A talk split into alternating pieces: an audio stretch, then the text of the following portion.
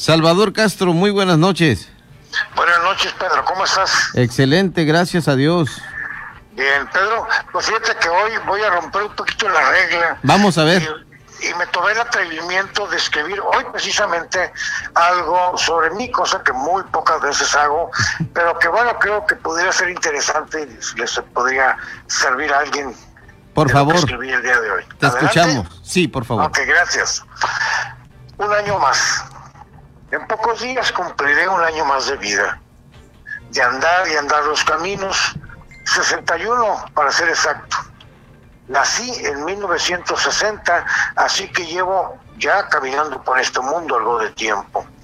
Este año me ha enseñado cosas extraordinarias, que la condenada pandemia sí existe, que se ha llevado en sus brazos a varios amigos entrañables y que yo sigo aquí. ¿Por qué? La mera verdad no tengo ni la más remota idea. Algunos dirán que es porque tengo alguno o muchos pendientes por cumplir, que aún no me toca, que aún tengo mucho que hacer, compartir o aprender. Vaya usted a saber. El caso es que haciendo un recuento de posesiones, como canta mi hermanita Cintia, me encuentro con lo siguiente. Uno, definitivamente ya no soy joven.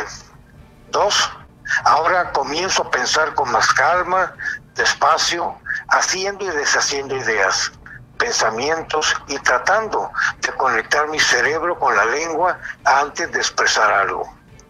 3. Confieso que ya me canso. Mis piernitas y mi cuerpecito ya no dan como antes y cuando termino mis labores diarias no me quedan ganas de andar haciendo más cosas. 4 Voy entendiendo que el amor se siembra, se riega y se cosecha todos los días. Así que me aplico en él para que mi amada Irma siga a mi lado. 5. Perdí la tolerancia a las charlas y personas pretenciosas, a quienes dicen tener la verdad, a los que predican el odio y a los que solo hablan, critican y nunca aportan nada positivo. 6 descubro con pena y tristeza que muchos de los que un día dijeron ser mis amigos, de repente se fueron, ya no están. La ventaja es que ahora mis ciertas reuniones, muy pocas en verdad, son mucho más sencillas y no ando gastando en gente que luego ni se acuerda de uno y mucho menos lo invitan a sus fiestas. Siete, descubrí hace tiempo que la carpintería y la ebanistería son de mis pasiones, además de escribir y hacer televisión y créanme que me aplico a ello con especial dedicación.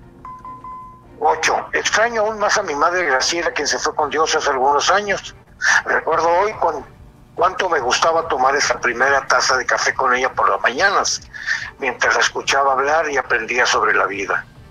9. Amo la vida, pero estoy listo para cuando mi amigo Dios envía por mí. Tengo tanto que contarle. 10. No tengo mucho, son experiencias, vivencias y aprendizajes que espero de algo sirvan a mis hijas e hijos cuando ya no esté. Así de sencillo. Diez puntos que además me encanta escribirlos cada día para quienes necesiten algo de optimismo, fe y esperanza que les pueda ayudar a sobrellevar su día a día. No soy rico, pero a mis 61 años aún puedo hacer cosas que me permiten no depender de nadie y ganarme sustento. Mi madre siempre me dijo que yo era un hacedor de cosas y en eso estoy, haciendo cosas. Poco escribo sobre mí, porque podría parecer pretencioso y la verdad que trato de no serlo. Pero hacerlo hoy, en estos días y en estos tiempos, me da la oportunidad de saberme vivo, sano, feliz, satisfecho, agradecido y quise compartirlo hoy precisamente con todos ustedes. 61 añitos que han sido maravillosos, con sus piedritas o piedrotas en el camino, con caídas y raspones por aquellos de mis terquedades o por inquieto. El caso está que he sido bendecido por Dios, por mis cada día más escasos amigos, por mi familia que siguen a mi lado y que espero sea por siempre.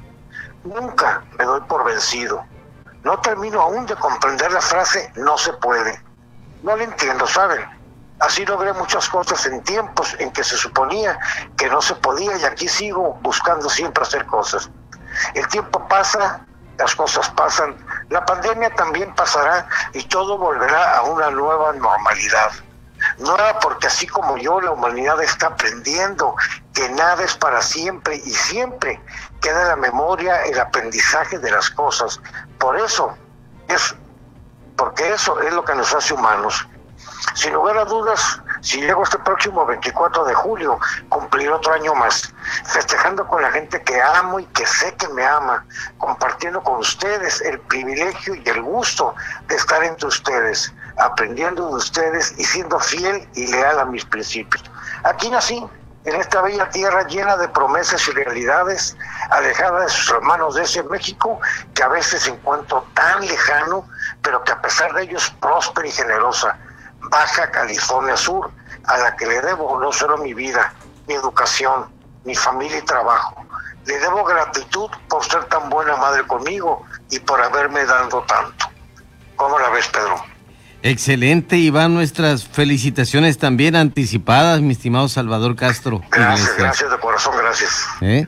Entonces, esto que nos compartes también nos eh, ayuda a nosotros. Hay, hay quien o quienes nos enchalecamos con esto que escribes y por supuesto ahí te leemos a diario en las redes sociales precisamente compartiendo estos 10 puntos para un mejor vivir.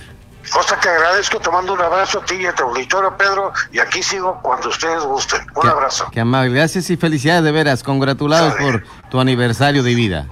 Gracias, Pedro. Muy buenas noches. Gracias.